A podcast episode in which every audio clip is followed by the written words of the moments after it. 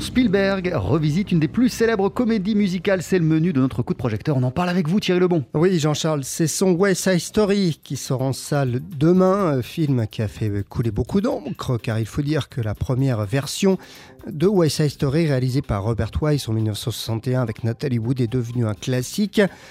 On écoute Florian Guérard, il est journaliste pour le site internet Musical Avenue consacré justement à la comédie musicale. Je pense qu'on a tous eu la même réaction quand on a vu l'annonce. Euh, les remakes en ce moment, c'est pas ce qui manque. Et du coup, tout le monde a crié au scandale en disant qu'il fallait pas toucher effectivement au film de 61 qui est considéré comme beaucoup de, enfin, par beaucoup comme un chef-d'œuvre. Non, au final, Spielberg a vraiment évité bah, le truc de faire euh, une version euh, copier-coller du film de 61. Il s'est rapproché justement de la version scénique de Broadway de 57.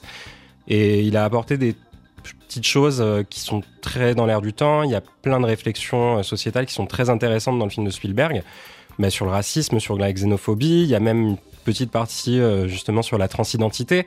Ce qui est génial dans cette nouvelle version, c'est que c'est très actuel tout en respectant euh, la version scénique. Et il faut aussi parler du rythme euh, du film, de la version de Spielberg. Ah oui, c'est aussi une des raisons de sa réussite, un hein, cas pour euh, raconter cette histoire qui rappelle, bien sûr, Juliette en version comédie musicale, et eh bien la caméra de Spielberg est littéralement virtuose. Il fait swinger sa caméra et on sent qu'il y a quand même énormément de boulot et de réflexion justement sur les plans parce que sa mise en scène parle d'elle-même.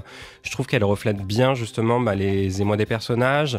Il y a plein de plans qui sont magnifiques, notamment la scène sur le balcon entre Tony et Maria qui est très représentative de ce qu'il fait. C'est très intime, là où en fait il va filmer très proche des personnages, là où en fait il va élargir le cadre euh, quand il va faire des numéros de groupe. Moi je pense à America où le cadre est vraiment élargi, où on a la chance de voir tous les danseurs, parce que justement c'est les numéros de groupe, il sait les filmer, il sait filmer les scènes plus intimistes ça, je trouve ça très intéressant et il a vraiment fait un travail sur le cadre qui est incroyable en fait et qui laisse euh, vraiment exister les personnages. Et alors, euh, West Side Story, Thierry, c'est aussi une musique mythique. Oui, elle a encore, euh, Steven Spielberg l'a magnifiée et puis différence de taille hein, par rapport à la version du film de 1961, c'est que cette fois les chanteurs, bien, chantent vraiment alors que c'était pas le cas, ils étaient doublés au début des années 60 et ça, ça change tout. Il y a eu des super réorchestrations justement de David Newman qui a travaillé sur la musique. On le sent. Moi, je trouve qu'effectivement, par rapport à la version de 61, la musique, elle est vraiment plus mise en valeur. Et même en termes d'interprétation euh, donc instrumentale et vocale, moi je trouve qu'il a réussi à s'entourer justement d'un groupe de personnes qui sont incroyables.